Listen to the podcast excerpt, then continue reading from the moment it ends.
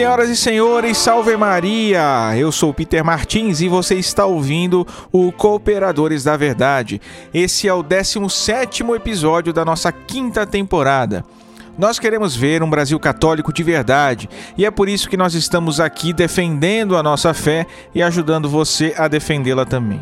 Junte-se a nós pedindo a intercessão da Santíssima Virgem Maria, do nosso glorioso patrono São José são Francisco de Sales e também de Santo Tomás de Aquino, para que possamos conduzir este programa segundo a vontade de nosso Senhor. Nesse episódio, nós vamos falar sobre São João da Cruz, grande São João da Cruz, né? Doutor da igreja, conhecido como doutor místico, foi também um grande tomista da escola de Salamanca. Ele que, junto com Santa Teresa d'Ávila, mudou para sempre a história do Carmelo e a história da igreja como um todo. Na pauta principal, nós temos um convidado ilustre. Júnior Volcan está aqui comigo, diretamente das terras gaúchas, para o Cooperadores da Verdade. Nós vamos falar sobre Chesterton e a defesa da fé. Tudo bem, Júnior? Se apresenta para a gente, meu caro. Fala um pouquinho aí do seu trabalho também, para que a nossa audiência possa te conhecer e te acompanhar a partir de hoje. E aí, meu caro, tudo certo? Graças a Deus aí, podendo participar pela primeira vez minha estreia em podcast bastante feliz e até um pouco ansioso, assim, parece aqueles, aquelas vésperas de Libertadores, sabe? Mas um pouco mais reduzido, fase de grupos ainda. Mas, cara, é, para quem então não, não me conhece, eu me chamo Júnior Volcan, eu moro em Passo Fundo, mas eu sou natural de Porto Alegre, sou casado, tenho dois filhos, um tá no céu, o outro está para nascer esse ano. É, sou professor de filosofia, formado em filosofia, né? Mas filósofo vai demorar ainda um tempo para conseguir ser, porque com 20, 26 anos, né? Recém, então tem bastante chão ainda pela frente para chegar na filosofia mesmo. Bom, e, e, eu faço trabalho principalmente lá no Instagram, eu tenho um site que é juniorvolcan.com, mas eu faço um trabalho mais no Instagram mesmo, no IG, né? E aí, não só Chesterton. Claro, eu faço parte da sociedade Chesterton Brasil também, né? que é ali onde eu centralizo minhas atividades sobre Chesterton. Mas antes eu tinha curso e tal, que eu fazia tudo no meu site. Então o cara entra lá, o cara encontra. Agora, no meu perfil mesmo, eu estou trabalhando mais a vida dos santos brasileiros e fiz um curso sobre isso. Vocês divulgaram aí também, enfim, a gente fez Sim. várias parcerias. Então, cara, a cada ano eu mudo de tema. Eu pego um tema que eu estou estudando, né? E eu foco. Só que o Chesterton sempre foi um amigo. Então, além de, de eu ter uns focos nele e, e ter o trabalho lá na sociedade, né? De, de lives, agora a gente vai começar a gravar curso e outros projetos que tá rolando aí. É, eu faço um trabalho também lá no meu IG. Enfim, só queria dizer que eu torço pro maior time do Rio Grande do Sul, né? Isso é muito importante ser dito. é o Grêmio, claro. Vai lá, vai lá. Tá bom. Cara, aproveita e já deixa aí o endereço do seu site, das suas mídias sociais, para que o pessoal possa te acompanhar. Ah, beleza. É... juniorvolcan.com, não tem muito erro, né? O Volcan é V-O-L-C-A-N, N de navio no final, né? E no, no Instagram também, bota Junior Volcan, vai aparecer uma foto minha lá com uma cara com a Basílica de São Pedro atrás. E Facebook também, apesar de estar tá morto, está lá, né? E é isso aí. É muito fácil de me achar. Eu só seguir lá e acompanhar, vai ser um prazer imenso poder ajudar no que for possível. E o site centraliza tudo. O cara entrou no site, o cara tem lá em cima lá aqueles negocinho com Instagram, Facebook, tem até um Twitter lá que eu nunca uso, mas tá lá, tá criado. Beleza, é isso aí. Eu reforço o convite. Então sigam o Júnior nas mídias sociais, acompanhem o trabalho dele, os seus cursos, as suas lives, porque vale muito a pena. Além disso, acesse aí também o nosso site, né? cooperadoresdaverdade.com e as nossas redes sociais também. Basta procurar por Cooperadores da Verdade ou digitar o no, nome de usuário ali, que é sempre o mesmo, os cooperadores, tudo junto. Em todas as redes sociais é assim, né? No Facebook, no Instagram e também no YouTube. Se inscreva lá no nosso canal porque tem conteúdo novo toda sexta-feira às 11h30 da manhã. Os recados são esses. O nosso convidado já foi aqui devidamente apresentado, vai voltar já já com a gente para o nosso tema principal.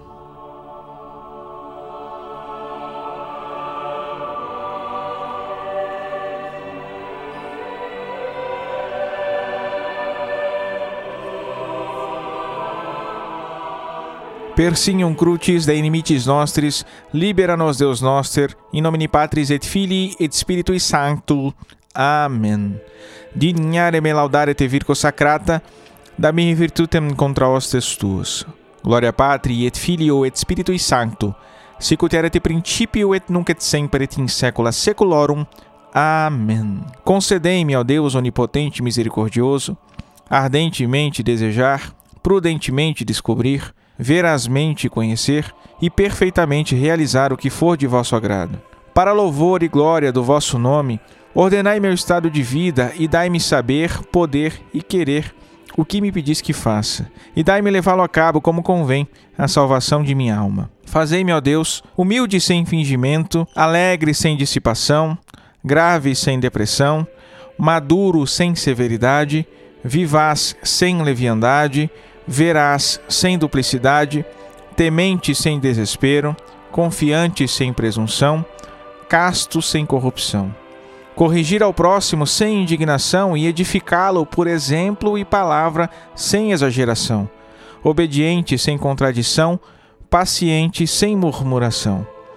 Concedei-me, Dulcíssimo Deus, inteligência para conhecer-vos, diligência para buscar-vos, sabedoria para encontrar-vos, bondade para agradar-vos, perseverança para esperar-vos doce e fielmente, confiança para alcançar-vos felizmente. Fazei-me pela penitência suportar vossas penas e utilizar vossos benefícios nessa vida pela graça, e por fim, na pátria eterna, desfrutar de vossos gozos pela glória. Vós que com o Pai e o Espírito Santo viveis e reinais pelos séculos dos séculos. Amém. E continuamos reunidos em nome do Pai, e do Filho e do Espírito Santo. Amém.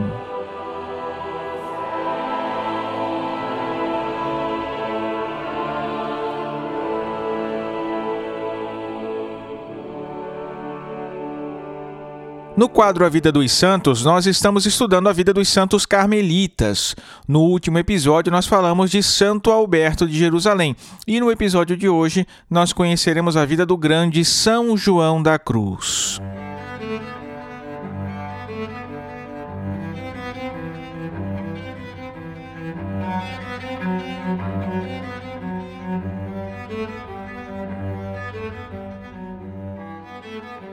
São João da Cruz nasceu em Fontiveros, na Espanha, no ano de 1542. Seus pais eram Gonçalo e Catarina. Trabalhavam como tecelões. O senhor Gonçalo morreu muito cedo, deixando sua esposa, infelizmente, com muitas dificuldades para sustentar os três filhos, Francisco, João e Luís. O pequeno Luís morreu ainda criança. O nome de batismo de São João da Cruz era João de Iepes, e ele sempre foi inclinado para os estudos. Em 1551, os padres jesuítas fundaram um colégio em Medina, que era ali o centro comercial de Castela, e foi aí que o nosso caro João de Iepes iniciou seus estudos de ciências humanas. Com 21 anos, ele se sentiu chamado à vida religiosa e entrou na ordem carmelita. No seu tempo livre, ele ia para os hospitais trabalhar como enfermeiro para servir os doentes. Como tinha muito talento e era também um homem de virtudes elevadas, foi enviado para estudar no Colégio de Santo André, em Salamanca, um colégio da própria Ordem Carmelita, ao lado daquela famosa Universidade de Salamanca. E ali foi onde estudou artes e também teologia. Foi prefeito dos estudantes pelo seu bom aproveitamento dos estudos e pela estima que os demais amigos ali tinham por ele também. Foi ordenado sacerdote em 1567. O nosso querido, agora padre João, desejava uma disciplina mais rígida e por isso quase saiu da ordem é, carmelita para entrar na ordem dos cartuchos, mas muito felizmente ele se encontrou com a reformadora dos Carmelos, Santa Teresa d'Ávila, e recebeu dela uma autorização para começar uma reforma também nos conventos masculinos. E foi aí que começou a cruz de São João da Cruz, né? Muito empenhado na reforma, ele sofreu muitas perseguições, muitas resistências. Foi preso, encarcerado por oito meses, foi espancado, difamado, sofreu um verdadeiro purgatório ainda nessa terra. Mas tudo isso, todo esse sofrimento, ele usou a seu favor. aplicando como meio de santificação e parece que deu certo, né? Durante a sua prisão, aliás, em meio a todo aquele sofrimento, foi quando ele escreveu seus famosos poemas místicos. Quando conseguiu a liberdade, fugindo da prisão, em Toledo. Aí ele fundou novos mosteiros e pôde trabalhar pela reforma do Carmelo, formando aí pessoas realmente dedicadas à pobreza e à oração. A doutrina de São João da Cruz é plenamente fiel à antiga tradição da igreja. Ela ensina claramente que o objetivo do homem nessa vida é alcançar a perfeição da caridade e elevar-se à dignidade de filho de Deus, pelo amor. A vida contemplativa não é um fim em si mesma, mas deve conduzir ao amor e à união com Deus, e deve levar a essa experiência de união. Não há trabalho melhor nem mais necessário que o amor, ele dizia. Fomos feitos para o amor. O único instrumento do qual Deus se serve é o amor. Assim como o Pai e o Filho estão unidos pelo amor, assim o amor é o laço de união da alma com Deus. São João costumava pedir a Deus três coisas: que não deixasse de passar um dia só dessa vida sem sofrer.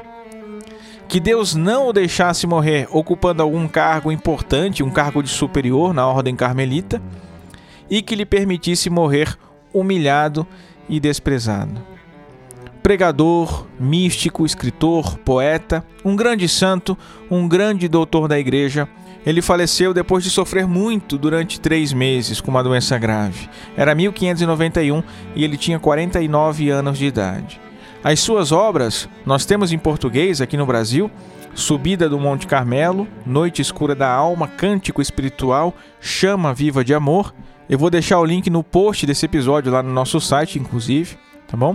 No decurso delas, no decurso das suas obras, todo o itinerário que a alma percorre é muito claro. A negação e purificação das suas desordens sob todos os aspectos. No dia 25 de janeiro de 1675, São João da Cruz foi beatificado pelo Papa Clemente X e foi canonizado em 27 de dezembro de 1726. Foi proclamado doutor da Igreja por Pio XI em 1926 e em 1952 foi proclamado também patrono dos poetas espanhóis e depois foi adotado como patrono da rádio, porque quando ele pregava, a sua voz chegava muito longe. São João da Cruz, rogai por nós.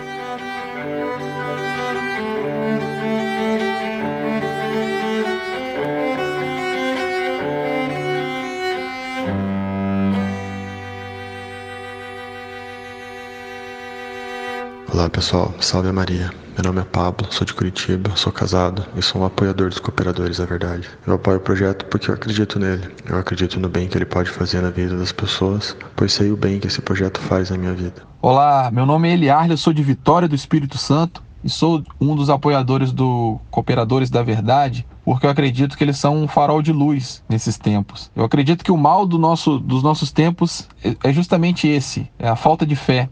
A fé lança luz à escuridão que nós vivemos e precisamos apoiar essas iniciativas. Não é caro para nenhum de nós e nós precisamos, além de orações para que pessoas como o Peter surjam em outros, outras localidades, as que existem nós devemos apoiá-las no tanto quanto for possível para nós. Então, de vida longa aos cooperadores e a muitas outras é, ações parecidas que possam surgir. Amém e até mais. Venha para o Cooperadores Clube, junto com o Eliarle, com o Pablo e tantos outros. Já somos mais de 30 apoiadores, 30 defensores da Santa Igreja. Venha junto com a gente levantar essa bandeira, levantar o estandarte da fé católica apostólica romana. O Cooperadores Clube é a comunidade de membros do Cooperadores da Verdade. A forma que nós encontramos de trazer mais pessoas para perto da gente, para perto do Cooperadores e formar uma verdadeira família. E com isso possibilitar também que todo esse projeto possa continuar e crescer. Eu gosto sempre de repetir para as pessoas que estão me ouvindo aqui pela primeira vez, né? Os sócios do Cooperadores Clube, eles são os grandes responsáveis pela existência do Cooperadores da Verdade. São eles que tornam tudo isso aqui possível. Você não estaria me ouvindo agora, não me assistiria no YouTube, não acessaria o nosso site para ler os nossos conteúdos se não houvesse essa grande comunidade, essa grande família, esse grande exército formado de almas muito generosas que mantêm esse apostolado e que o fazem crescer cada vez mais. Você também pode se juntar a nós, fazer parte desse exército integrar essa família e ajudar esse apostolado com qualquer quantia, qualquer valor, não tem limite. O mínimo que você puder para a gente é o suficiente. E o que, que você vai ganhar com isso? Nós temos sim alguns benefícios para os sócios acesso antecipado aos podcasts, melhores amigos no Instagram, grupo especial no WhatsApp, sorteio de brindes, descontos em cursos, produtos e eventos e também conteúdos exclusivos semanalmente. Isso tudo aqui, meus caros, é independente do valor, tá? São os mesmos benefícios para todo mundo porque essa é a nossa forma de agradecer aos nossos sócios pela ajuda que nós recebemos. Então, você não está comprando conteúdo extra, conteúdo premium, conteúdo fechado, comprando benefícios ou seja lá o que for, né? Nada disso, tá bom? Você nos ajuda na medida da sua generosidade e nós buscamos contribuir com aquilo que nós podemos. Então, se você não pode contribuir agora, não fica chateado porque tem algumas pessoas que recebem um conteúdo exclusivo e você não. Pensa no seguinte: se não houvesse essas pessoas, nem mesmo o conteúdo livre, gratuito existiria, porque a gente não teria como se sustentar, né? Então reze por nós, reze também por esses nossos sócios e quando houver oportunidade você vem e nos ajuda também, tá certo? Aos que podem e querem se associar agora, nos apoiar e receber esses benefícios, você pode contribuir pelo Apoia-se, pelo PagSeguro, pelo PayPal e pelo PicPay. É só acessar cooperadoresdaverdade.com barra clube, que lá aí tem todas as informações, todos os links e todas as formas de contribuição. cooperadoresdaverdade.com barra clube. Vamos para o tema principal? Vamos chamar o Júnior Volcan novamente para falarmos sobre Chesterton e a defesa da fé.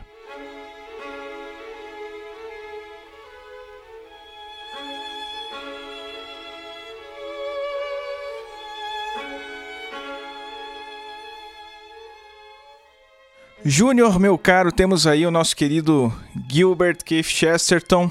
Quem é o homem? Como é que você o apresentaria aí para os nossos ouvintes? Esse é um programa que foi muito esperado, hein? Muita gente pedia. Bom, tia, é... Chesterton, ele, ao mesmo tempo que ele atualmente meio que dispensa apresentações, ele necessita de uma apresentação, né? Porque é, acaba ficando muito conhecido pelas frases e tem uma biografia gigantesca, muito maior que seu peso, inclusive. Né? então, veja, eu diria que Chesterton além de tudo, foi um escritor, no sentido máximo né, que essa palavra pode nos trazer. Mas a gente pode dizer que ele foi um poeta, que ele foi é, uma espécie de especulador da filosofia, né? Ele não era um filósofo propriamente dito, assim, com, com algo bem elaboradinho e tal, mas ele tinha uma filosofia muito robusta. Ele foi um jornalista, ele se apresentava como jornalista, ele foi um, um, um escritor, basicamente, né? Ensaísta, caramba, ele foi revisor, ele foi um monte de coisa, né? Mas, em geral, assim, escritor é a palavra principal, um escritor católico, né? Um homem que foi criado é, numa, numa religião que odiava a fé católica, né? Os pais eram anglicanos, mas o pai nem tanto, né? a mãe um pouco mais, mas ele só cresceu nesse sentimento antipapista, assim, né? Então, a, a, a rinha dele era com isso. Contudo, né, era um período cultural mais elevado. O Chesterton é do século XIX, né, e depois ele ele nasce, se eu não me engano, em 74. Agora, datas assim eu sempre me, me embanando, mas se eu não me engano, é 1874, acho. E aí, é, quando ele chega na sua adolescência, onde ele passa por um período difícil, né? E ele aos poucos por causa da cultura, de tudo que acontecia na vida dele, na escola, dos alguns amigos, ele foi tendo um contato com a fé católica, mas ele mesclava, assim, então ele transitou entre, entre muitas ideologias, né? entre o socialismo, o nacionalismo, é, entre é, uma espécie né, de namorico com o espiritismo no, no, período mais difícil de sua vida. Tem até um artigo dele né, em Tremendas Trivialidades chamado O Diabolista, onde ele narra como ele sai né, dessa, dessa questão toda. Mas, eh, em geral, assim, ele simpatizava com o cristianismo, de certo modo. Né? Mas ele só foi ter contato mesmo depois que passou esse período difícil da vida dele e ele desde pequeno ele manifestou um grande talento literário né e, e artístico inclusive ele queria ser desenhista e ele chegou a, a fazer tipo um curso técnico de desenho assim quando ele saiu da, da escola é, do ensino médio para nós no caso né e, e aí ele viu que não dava certo e começou a trabalhar então numa editora, né, num jornal. Ele revisava textos, né, fazia esse trabalho de seleção, etc.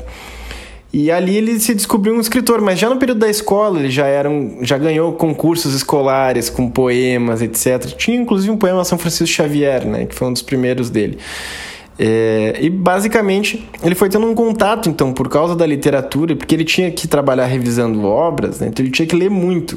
Assim, Acredita-se que Chesterton leu milhares e milhares de livros, né, é, mais que, que mais que cinco dígitos aí para a era do marketing digital, né? Então É, é, ele, ele tinha essa capacidade de ler muito rápido e escrevia muito. Então, tudo que ele fazia, ele escrevia. Então, basicamente, ele, nesse período de turbulência, né, onde ele se separa dos amigos e vive essa fase difícil, uma espécie de momento depressivo, o Chesterton ele, ele acaba reencontrando né, aquilo que depois ele vai narrar na própria ortodoxia, que é a gratidão pela, pela vida, pelo dom da vida. Então, ele tinha uma capacidade incrível de se maravilhar com as coisas mais banais. Desde pequeno ele foi assim. Mas quando ele, ele tem esse choque, então, que ele narra nesse artigo do Diabolista, ele se dá de conta né, que a vida ela não é para ser vivida de um modo, vamos usar o termo negativo aqui, mas que a vida ela tem proposições, ou seja, ela é propositiva, você tem que levar ela para frente, certo? Você tem que caminhar. Você ficar retrocedendo, não vai viver. Então, o Chesterton começou a fazer isso. Né? Ele não tinha contato com o catolicismo ainda, mas ele fez isso. Ele, aí ele foi ter contato com, com o anglicanismo de fato quando ele conheceu a Frances. Ele começou a namorar ela e ela era bem fervorosa. Aí conheceu um reverendo, né? o Conrad Noel.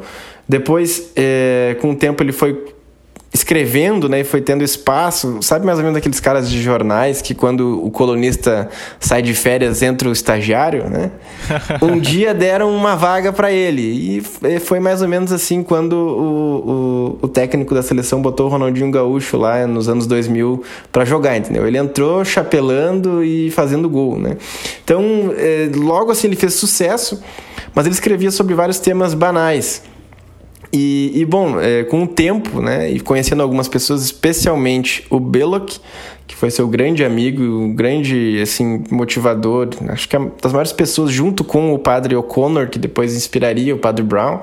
Esses dois nomes, assim, no, desde, desde o princípio, fizeram com que ele tivesse um contato com o catolicismo de fato. Então, Aí ele começa a vida de escritor público dele, onde ele fez muito sucesso antes de se converter formalmente, desde eh, o lançamento de O Defensor, Doze Tipos, mas principalmente com Hereges, né? Que já era uma obra apologética, a gente vai entrar nele depois. E aí, por fim, é, é, acaba que só em 1922, ou seja, você tem aí quase 18 anos depois de Hereges, né? Chesterton então atinge a maturidade, a maioridade religiosa, digamos assim, e consegue tomar o passo da conversão. Muita coisa aconteceu para que ele pudesse fazer essa conversão, mas basicamente a força da verdade que o catolicismo trazia para ele. Né? Ele foi se convencendo intelectualmente disso. Ele foi vendo que a igreja era a portadora da verdade mesmo. Então é a única instituição que permanece de pé. E aí, eh, depois da conversão, ele já como ele já era um best-seller, já era considerado um dos maiores escritores da época. Quando ele morreu, né, ele foi tratado como um, um dos maiores escritores de língua inglesa do século, né, e vivo talvez o maior. E quando ele morreu, ele, ele morre já é, afamado, seja como um católico, como um defensor da fé, ele recebe esse título depois é, pelas mãos né, do cardeal Eugenio Pacelli, que seria depois o Papa Pio XII, né, amando de Pio XI. E, enfim, foi um grande, um grande escritor, né? Genial, que converteu inúmeras pessoas e até hoje com seus escritos continua convertendo, convertendo. Mas principalmente foi um homem comum, né? Assim, apesar de ser totalmente genial, eles consideravam um homem comum, né? Não se considerava só um jornalista. Mas hoje o termo jornalista está difícil de cunhar, né? Então a gente fala que é um escritor e de fato ele, ele conseguiu encarnar tudo que um verdadeiro escritor, né? Ele foi um escritor completo, são mais de 80 livros, são milhares de artigos, centenas de poemas, é, introduções a livros, eu perdi as contas. Ele tem livro de biografia, livro de poema, livro de artigos, ensaios, romances, sagas.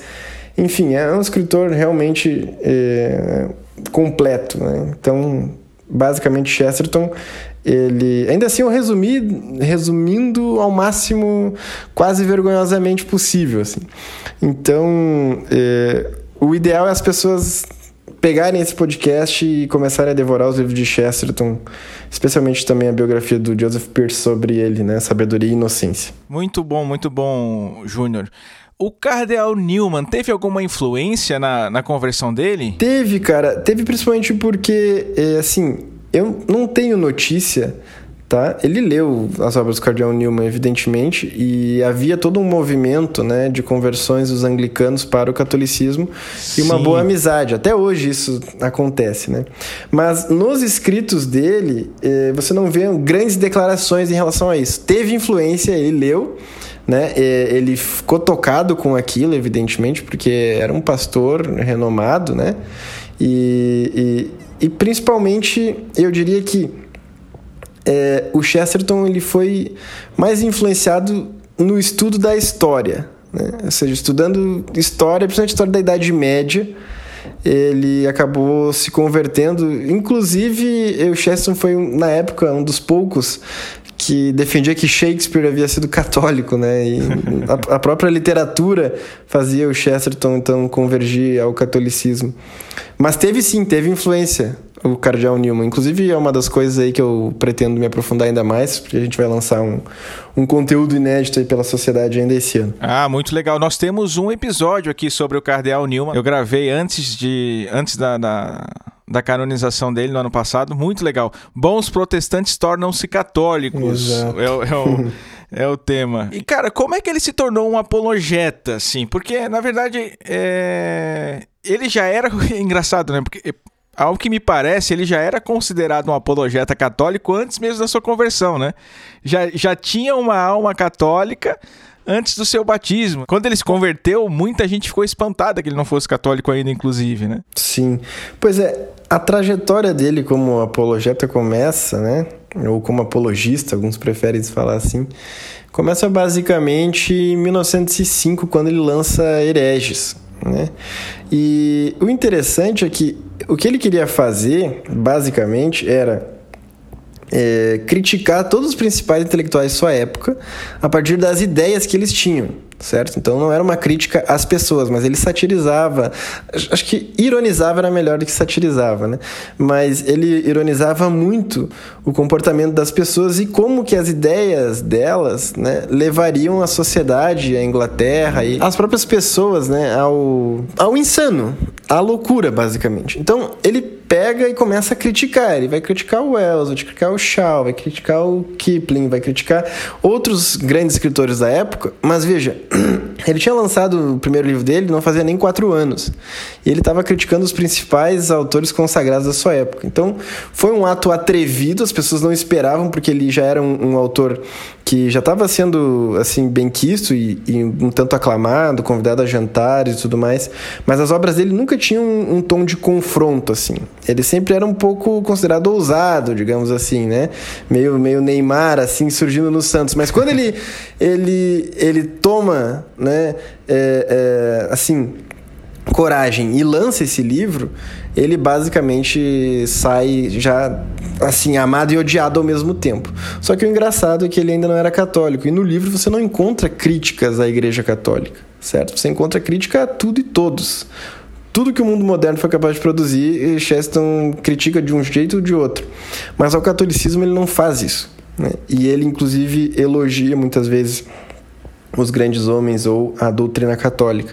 Então, foi aí que ele inicia, né? E claro, o Chesterton ele era um polemista desse desse assim de, de passar anos, né, debatendo por artigos de jornais com os seus oponentes. Agora ele tinha uma caridade tão incrível, né, que basicamente é, é, quase nunca alguém ficava magoado com ele, era raro, né? justamente pela, pela pureza, pela caridade que ele tinha. Então, ao longo dos anos, principalmente nesses debates, ele foi se tornando esse, esse apologista, né? E depois muitas obras ele lançou, antes de convertido também. O próprio Ortodoxia pode ser considerado né, uma obra de defesa da fé católica. Veja, Ortodoxia é um livro catolicíssimo, uhum. mas Chesterton era, era protestante ainda. Então, é, é, um, é um mistério a demora dele, apesar de que há alguns motivos. O principal, né, que ele esperava que a esposa também se convertesse, e porque ele não tinha uma clara noção né, de que era necessário então romper com a igreja anglicana e os próprios acontecimentos e os fatos e as percepções dele foram percebendo isso, mas ele se dizia um apologista por causa dos inimigos da igreja. Ele disse que ele não via uh, racionalidade, ele não via sensatez por parte das críticas à igreja. Então aquilo despertou curiosidade nele, ele começou a estudar o catolicismo uh, e ele diz isso, né, no próprio Hereges, no próprio Ortodoxia, ele fala que quem converteu ele à fé católica foram os inimigos da igreja. Né? Justamente porque eles não tinham embasamento suficiente e aquilo ali estava ilógico, estava irracional. Aliás, Chesterton foi um homem eh, de, de, de, assim, de uma capacidade lógica incrível. Né? Você não vê é, você vê um paradoxo a cada parágrafo, tá?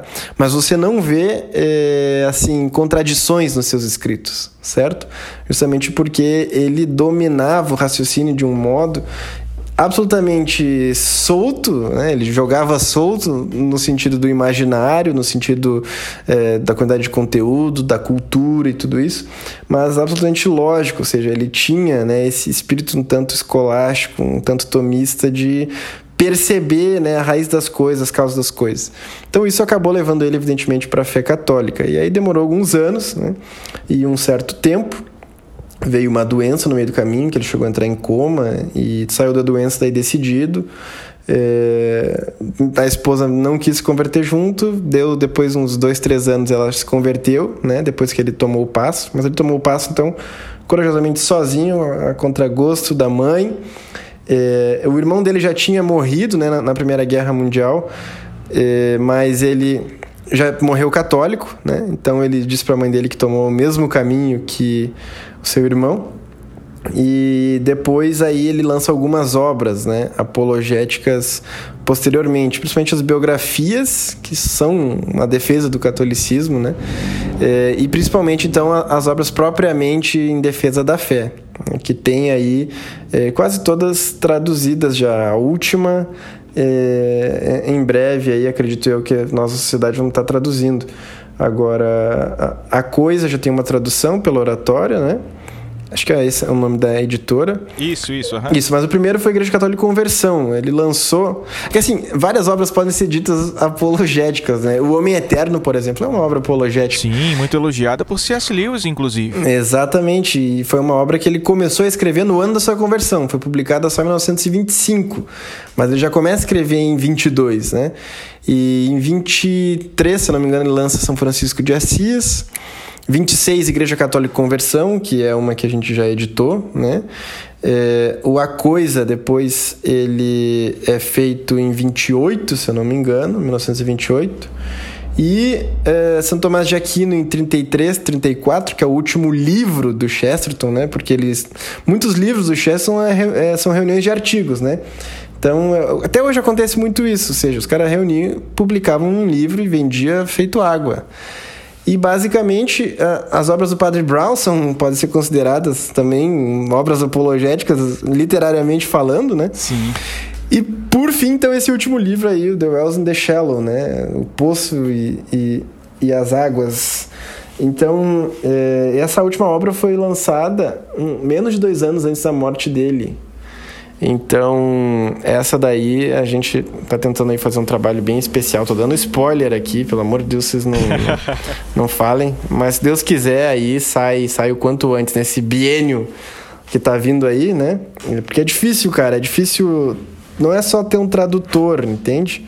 Mas é, é, a questão é traduzir Chesterton. Sim, sim. A escrita dele é, é, é muito. tem muito peculiar mesmo. Foi um escritor exímio. Então ele se tornou esse apologista, acho que mais por ímpeto, né? Mas também por, por, força de caráter, ou seja, ele acreditava que aquilo era o certo. Ele acreditava tanto que ele enfrentou inclusive a mulher da vida dele, né, uhum. para poder entrar na igreja. Eu tenho um livrinho aqui também da Oratório que é Todos os caminhos levam a Roma. Você já viu? Sim, cara, esse foi um dos primeiros livros do Chesterton que eu li. Eu mando todo mundo comprar esse livro, eu vivo dando esse livro para todo mundo, mas ele é uma ele é uma reunião de artigos. Uma reunião de artigos, né? Uhum. Que o, o próprio editor aí ele reuniu. É sensacional, ele reuniu artigos espetaculares, é muito muito bom para dar para uma pessoa se converter, inclusive, para uma pessoa conhecer o Chesterton. Cara, eu dei esse livro para minha irmã, que é freira carmelita. Que legal, tá? cara. E dei, dei para elas lá no Carmelo. Diz que no recreio tá passando de mão em mão entre as irmãs. e aí diz que tem irmã que não se aguenta e começa a rir com os argumentos do Chesterton, assim, no meio do silêncio do claustro, né? Então, para você ter uma ideia do quão bom é o livrinho. Agora, o cara foi, foi bom na escolha dos artigos. Ele pegou vários artigos espalhados. O principal é o Porque Sou Católico, né? Que é um artigo. Bom, tu coloca porque sou católico, vai, vai aparecer no Google aí em português um, um milhão de sites aí nesse artigo do Chesterton. Então, é, ele botou o nome do mesmo livro do Scott isso dá uma confusão danada, inclusive, né? Ah, é verdade, é verdade. Uhum. É, daí, daí os caras falam, ah, todos os caminhos levam a Roma. Daí, não, esse é do Scott Hahn. Ah, caramba, tem um livro também de artigos do Chesterton que botaram esse nome aí. Mas ele não chegou a escrever esse livro é, no seu tempo. Né? Mais ou menos algo feito pelo próprio editor aí. Bem feito, por sinal. Eu acho que o Carpo também tem uma obra, Caminhos para Roma. Tem. É, né? É, tem esse. Uhum, tem mesmo. Eu acho engraçado, porque na conversão dele, mesmo com toda aquela, aquele tesouro de conhecimento que ele já tinha, ele parou e fez o, o, estudo do catecismo por dois anos, né? Sim. Era de uma humildade absurda, né? Absurda, não? Tem, tem, várias, tem várias anedotas, né, que o Pierce conta no livro dele, dele tentava cantar nas procissões, né? É, o, o, o tão sublime, né? O Tantum Ergo, o Adoro-te Devoto e tal. E, bom, ele não sabia cantar, né? Então era uma coisa, assim, comédia para quem olhava. Um, um, um, gigante, né? Vamos, vamos dizer. Porque ele tinha aí uns cento e poucos quilos, né? Quase dois metros de altura e, e, veja, uma questão de mais de metabolismo, o pessoal vive perguntando se era gula, né? As pessoas próximas diziam que ele não era guloso. Ele era um pouco excêntrico, tipo, gostava de comer peixe no café da manhã, por exemplo. Mas, tirando essas excentricidades, ele era um homem moderado, né? Muito virtuoso. Inclusive, isso pesa, né? Para a questão da canonização dele, ao meu ver. E ao ver de muitos outros estudiosos que são anteriores a mim, muito superiores. Agora o interessante, né, foi justamente essa humildade dele de ficar trocando cartas com amigos, inclusive um que também é um convertido do século XX, né, que é o Maurice Bering, acho que é Bering o sobrenome dele. E, e esse também foi um escritor da época, amigo dele, que trocou assim dezenas de cartas para converter, converter ele junto, né? Além dos padres, porque tinha o padre O'Connor, tinha o padre Vincent e tinha mais um outro que agora eu não me lembro. Mas assim, o Cheston, ele trocou carta com Deus e o mundo para chegar lá. Se a gente pudesse elencar, deve ser difícil fazer isso, mas os temas centrais da apologética de, de Chesterton, quais seriam? Sim, é, veja, o, os temas principais do Chesterton é, é muito complicado porque ele falava sobre tudo. Você dizia, ah, é esse, é esse aqui. Mas acho que o principal era mostrar que ser católico não era algo irracional. Uhum. Né? É, era algo absurdamente é, lógico, racional e, e, e que fazia todo o sentido do mundo, porque estudar a história da igreja e a doutrina da igreja fazia com que a pessoa então fosse realmente iluminada na sua inteligência, certo?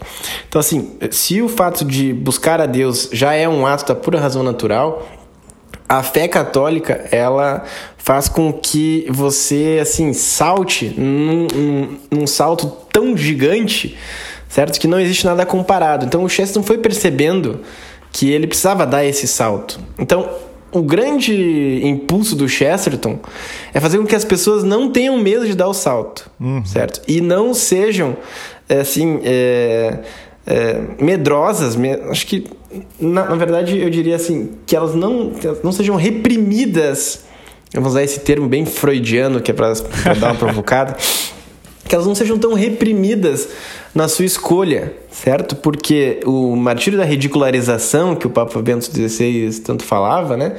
Ele já existia naquela época. Uhum. Inclusive, quando o Chesterton lançou A Coisa, né? Ele dizia que ele via todos os, os escritores, companheiros católicos sendo criticados, então ele queria escrever um livro para também ele ser criticado junto, né? Porque na, na batalha a gente tem que estar junto com seus, com seus soldados. Então ele queria dissertar sobre né, o que era a igreja e basicamente por que, que ele se tornou católico. Então, esse a coisa trata disso. Né? E você vai percebendo então que, que é mais um caminho intelectual. E veja, não só intelectual, porque a fé católica não é um, algo assim exclusivo de intelectuais, né? mas é algo sensato, é algo que todo homem comum busca. Mas a engenharia do mundo moderno, que já na época né, essa engenharia social já estava tramitando, mas não era possível imaginar que chegaria num nível tão absurdo como o atual. Né? A gente não sabe, por exemplo, até quando os podcasts católicos vão estar no ar, porque a qualquer é, momento o sistema vai quebrar isso daí. Né? Então, é todo esse aparato né, artificial que foi criado para reprimir a fé católica já tinha, já existia lá em germe, né? O próprio jornalismo, as próprias editoras, a classe intelectual, bom, tudo, né? O Chesterton ele foi vendo tudo aquilo e foi avisando que, ó, eh, se, se o mundo continuar odiando a fé desse modo, né? E odiando aquilo que ele pensa ser a fé, que depois o próprio Fulton Sheen vai falar, né? Fulton Sheen, leitor, admirador, conheceu o Chester pessoalmente e tudo mais. É, o mundo iria cair cada vez mais em desgraças, né? E, bom, ele viu uma guerra mundial não chegou a ver a segunda, mas avisou que ela aconteceria. Por isso que tem esse tom profético né, nos escritos do Chesterton, porque ele era realmente uma mente, é, assim, uma máquina de pensar, certo? Então, se o homem é uma fábrica de dogmas, e essa era a grande questão para o Chesterton, né? o homem é uma fábrica de dogmas. Então, os, o, a, as, as abelhas são uma fábrica de mel, né? É, os, os pássaros, as, as, galinhas são uma fábrica de ovo. Bom, o homem é uma fábrica de dogmas, é isso que o Chesterton dizia. Bom, o Chesterton ele era uma, uma mega indústria de dogmas, certo? Então ele, ele era assim o, o o Henry Ford dos carros dogmáticos, entendeu? Então era uma coisa absurda. E reiterar os dogmas a partir do caminho inverso, ou seja, em vez de você sair afirmando né, isso, isso, isso é um dogma, o Cheston pegava todas as acusações, selecionava elas, não importava o lado que elas viessem, de quem elas viessem, e começava a fazer o caminho inverso. Ou seja, bom, se nós levarmos as últimas consequências isso que você está dizendo, se nós pensarmos isso que você está dizendo, nós vamos chegar a tal conclusão. E tal conclusão não se mostra de acordo com a realidade, mas existe uma resposta para essa indagação que tu estás fazendo, e a igreja já tem essa resposta. Então tem até um artigo do Chesterton que ele fala que a, a igreja ela pensa mais nas heresias do que os próprios heresiarcas. Uhum. Então, enquanto os hereges já mudaram de heresia, a igreja está lá estudando a mesma heresia. E está respondendo ela, está refutando ela. Então, a sabedoria bimilenar da, da igreja, né, e, e tudo que a tradição comporta, e aqui eu, eu, diria que assim, o Chesterton ele era um amante das tradições, né? Então tudo quanto é tradição ele gostava. Exceto as tradições americanas uh, modernas, ele não, não gostava muito não. Inclusive tem, tem uma brincadeira dele, né? que quando ele foi para os Estados Unidos, que ele disse que ele detestou tanto o dia de ação de graças, achou uma coisa tão assim é, frau numa linguagem popular, né? E que ele disse que na Inglaterra deveriam criar um dia de ação de graça para comemorar não ter dia de ação de graça. porque, porque era uma coisa sem sentido, assim, né? Mas, basicamente, eu, eu diria que mostrar, então, a falta de lógica dos oponentes, mostrar que a igreja já respondeu as perguntas do homem e mostrar que se você quer pertencer à tradição humana, né, e à, à tradição é, que passa entre gerações, você necessariamente acaba caindo na Igreja Católica, que tem mais do que uma tradição humana, né, tem uma tradição divina. E bom, o Chesterton bebeu dessa tradição e, e bebeu como se fosse uma cerveja Weiss bem gelada num dia de muito calor, né? E passou isso adiante para as pessoas. Então, acredito que seja isso. E das obras, então, tem essa coisa, a Igreja Católica Conversão é, trata também mais ou menos o mesmo sentido, né? E, na verdade, assim, é difícil você falar aqui que tal obra trata, porque o Chesterton, ele. Você parece, inclusive, que você está lendo um cara que está meio perdido no artigo às vezes. Uma dificuldade que as pessoas têm, mas na cabeça dele está tudo organizado, só que ele ia escrevendo mais ou menos como a gente vai teclando no WhatsApp. Então era uma velocidade, um modo de explicando as coisas que depois se encaixava no final. Se você for um pouquinho paciente, você vai perceber os pontos se ligando, né? Então, em geral, é, é, é isso, né? Todos são artigos defendendo que a fé católica é, é, verdadeira, os livros, né? E claro, as biografias já é algo um pouco diferente à parte, porque você percebe um Chesterton que, que consegue é, adentrar dentro da comunhão dos santos e descobrir algo no santo que as, nós geralmente não conseguimos, né? Porque o Chesterton ele tinha essa capacidade de olhar para a mesma coisa que nós e enxergar algo que a gente não enxerga. Uhum. Por, porque é, é, ele diz que ele foi colocado no mundo para nos lembrar do que, que, é o óbvio. Então, como o nosso mundo ele é tão artificial, já naquela época era assim, nós perdemos o essencial, né? aquilo que é o mais óbvio, aquilo que é o mais evidente. Então, Chesterton sempre ele é como que um sino né? que fica aí timbrando nos nossos ouvidos para que a gente perceba a obviedade disso. Ele faz isso com as biografias dos santos, ele faz isso com esse tratado antropológico né, e, e filosófico e sociológico que é o Homem Eterno. Enfim, é, é, tanta obra né, que, caramba, eu diria para as pessoas acompanhar lá a Sociedade Chesterton Brasil, entrar no site, ver a quantidade de artigos que tem lá e esperar aí que esse ano a gente vai lançar uns cursos sobre Chesterton, pelo menos um vai sair e também uns aulões aí de introdução. Tem também as lives todas lá, os caras entram lá no GTV lá, que não falta é live para acompanhar. É esse maravilhamento que Chesterton tem pela vida ordinária é sem dúvida uma coisa muito extraordinária, né? É esse maravilhamento que é aquilo que Aristóteles diz que é o princípio da filosofia, inclusive, né? E que a gente perde, infelizmente, muito fácil. É, até porque o diabo, ele é, é o rei da ilusão, né? Então ele ilude as pessoas, engana as pessoas para que elas façam algo que elas acham que vai fazer bem para elas, mas não faz. Isso desde, desde o paraíso lá, desde o Éden até os tempos atuais. As pessoas que estão no pecado, elas acham que estão fazendo algo bom.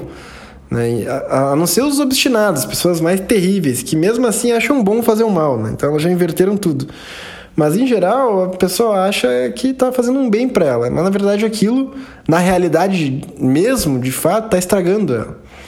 E, e, Chesterton ele olhava para a realidade, assim, ele olhava para a vida, né? E bom, ter uma vida, nem que seja uma vida cheia de sofrimentos, é melhor que não ter, né? Então, é, você poder acordar, viver sua vida, amar sua esposa, amar seus filhos, é, ter o seu trabalho, fazer as coisas que você gosta, ter a liberdade dentro de casa, né? E tudo mais, é já um milagre. Já é algo que nós temos que ser gratos, né? O Cheston frisava muito isso, porque isso é o que acontece todos os dias. Por que a gente não consegue amar a Deus todos os dias? Porque a gente não consegue é, ver Deus no nosso ordinário. Né? A gente quer um grande retiro, uma grande experiência, quer que, quer que um, um, um grande evento aconteça na nossa vida para que Deus seja então nítido. E o Chesterton nos propõe o caminho uh, mais de Santa Teresinha, digamos assim, né? Tem um grande paralelo nisso. Uhum. E até tem um vídeo meu lá, acho que no canal da Sociedade, falando sobre o Chesterton e Santa Teresinha. Porque ele está mostrando, olha, na verdade, em cada pequena coisa que tu faz, né? E essa é a doutrina que a igreja sempre pregou também. Deus está ali presente. Né? É você que não percebe isso. E o Chesterton ele já percebia por intuição quase. Uhum. Agora, quando ele descobriu a doutrina católica, aí, caramba, ele parou de guerrear com, com, com uma cenoura, entendeu? E pegou um, um tanque de guerra para ir pra guerra. E aí o cara virou o que virou. E o que que Chesterton, lá do século 19 e 20, tem para ensinar para nós hoje? O que que ele, que foi um grande defensor da fé, reconhecido pelo Papa, inclusive, tem para ensinar, ele lá do século 19 e 20, né, aos brasileiros hoje que querem também defender a fé da igreja? Sim, pois é, é, é tanta coisa que o Chesterton poderia é, ensinar que se a gente fizesse um outro podcast semana que vem, na outra talvez eu mudasse e, e dissesse uma, uma coisa cada vez, entende? Porque realmente é algo que que pode variar de acordo com o estado de espírito que o cara tá, que pode variar de acordo com o momento atual que a gente está vivendo. Mas eu acho que o amor à verdade que ele tinha, você percebe isso nos escritos, né? E percebe na vida dele essa busca, esse amor, esse, esse anseio de encontrar a verdade, né? é o, é o principal, ou seja, é uma pessoa que não tem medo de se incomodar quando precisar se incomodar, não tem medo de ser humilde, não tem medo é, de, de ser sincero, né? E, e que não teve medo de enfrentar tudo e todos, se fosse o caso, né? E como muitas vezes foi o caso. Então, assim, eu diria para as pessoas que se elas pudessem ler Chesterton, principalmente deve ter um monte de universitário aí, galera que está na escola ainda, assim, pelo amor de Deus, ah, leiam Chesterton porque vai ser o antídoto da quantidade de porcaria que estão tentando botar na cabeça das pessoas a partir dessas instituições atualmente. Então, assim, se os caras me dissessem, ó, oh, eu, tenho, eu faço uma faculdade, eu leio, leia Chesterton, entendeu? E, e, assim, desiste da faculdade se for o caso para ler Chesterton a vida toda, porque é claro que é uma brincadeira, né? Não vamos levar o pé da letra. Vai ter pais aí depois ligando para reclamar pro cooperadores que os caras desistiram da faculdade para ler os livros do Chess. Mas eh, se gasta tanto dinheiro com porcaria, né? E por que não compra então os livros do Chester? Economiza e compra. Tem um monte já em português, cara. Tem aí umas duas dezenas já em português. Em inglês tá de graça na internet, você pode baixar tudo aí. É por que não fazer isso? Né? Porque você na faculdade tem que ler tanto artigo, tem que ler tanta porcaria que vai te imbecilizando, que vai te deixando cada vez mais doido. Você vê muita coisa e vê muita notícia, e, e tudo isso vai te enlouquecendo aos poucos, porque tem uma engenharia social né, programada para fazer isso. Que o Chesterton ele, ele é um resgate da sanidade. Então, se a gente não quer enlouquecer, se a gente não quer perder a alegria de ser católico, a gente não quer perder a força do combate com a caridade, isso é muito importante, né? Tem, tem muita gente que não gosta, é, por exemplo, da minha postura, às vezes, que eu não, eu não fico batendo em tudo e todos porque eu não sou o Chesterton, né? Então, eu não sou uma máquina de sair falando mal dos outros, né? Então, é, eu tento adotar esse tom conciliador do Chesterton, talvez quando eu estiver na idade dele, mais velho e tal, talvez eu, eu, eu fale contra as pessoas, né, que eu acho que tem que falar. Mas é, a caridade que o Chesterton tinha era tão grande que eu não me considero assim um verdadeiro discípulo ainda. Porque se eu for falar de um cara que eu acho que a ideia dele tá errada, eu acho que ainda tem um pouco de malícia no meu coração. Entende?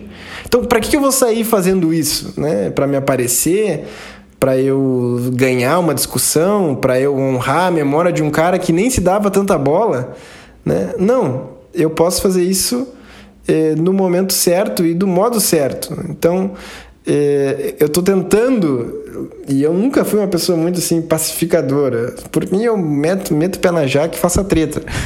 Mas vendo o Chesterton fazer as tretas dele, eu pensava assim: caramba, olha a caridade que ele está ali, falando com os seus inimigos. Né?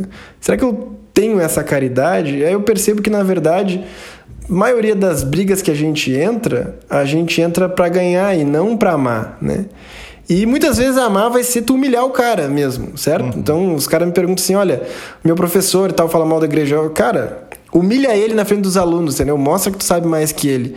Agora, se tu não fizer isso com caridade, né? Se não corrigir com caridade, não fizer as coisas com caridade, Aí, caramba, aí você pega Coríntios 13 aí e faça seu discernimento. Aí não vale nada. Então, o Chesterton ele entrava na briga porque ele tinha um coração é, pronto, né, para fazer isso por amor a Cristo. Agora, é, eu vejo muita gente que faz isso por amor de si. E, e aí, quando eu vejo que eu vou fazer isso por amor de mim mesmo, então acho que não vale a pena. Acho que eu tenho que calar, né? E fazer como muitos santos fizeram. Porque todo mundo quer ser o santo que falava, né? Ninguém quer ser o santo que ficava quieto. Exatamente. Então, o, o Chesterton foi o santo que falou. Agora, é, era o Chesterton, né? Quem sou eu? Então, eu acredito que um dos grandes ensinamentos, ó, eu já mudei, é, diz que o amor é verdade, um dos grandes ensinamentos é a caridade no combate.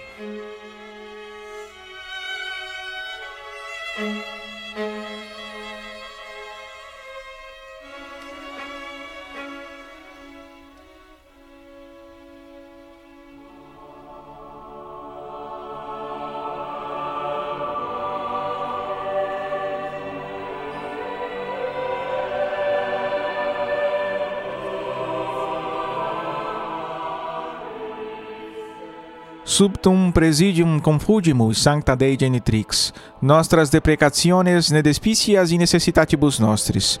Sed a periculis cunctis libera nos semper, Virgo gloriosa et benedicta. Amen.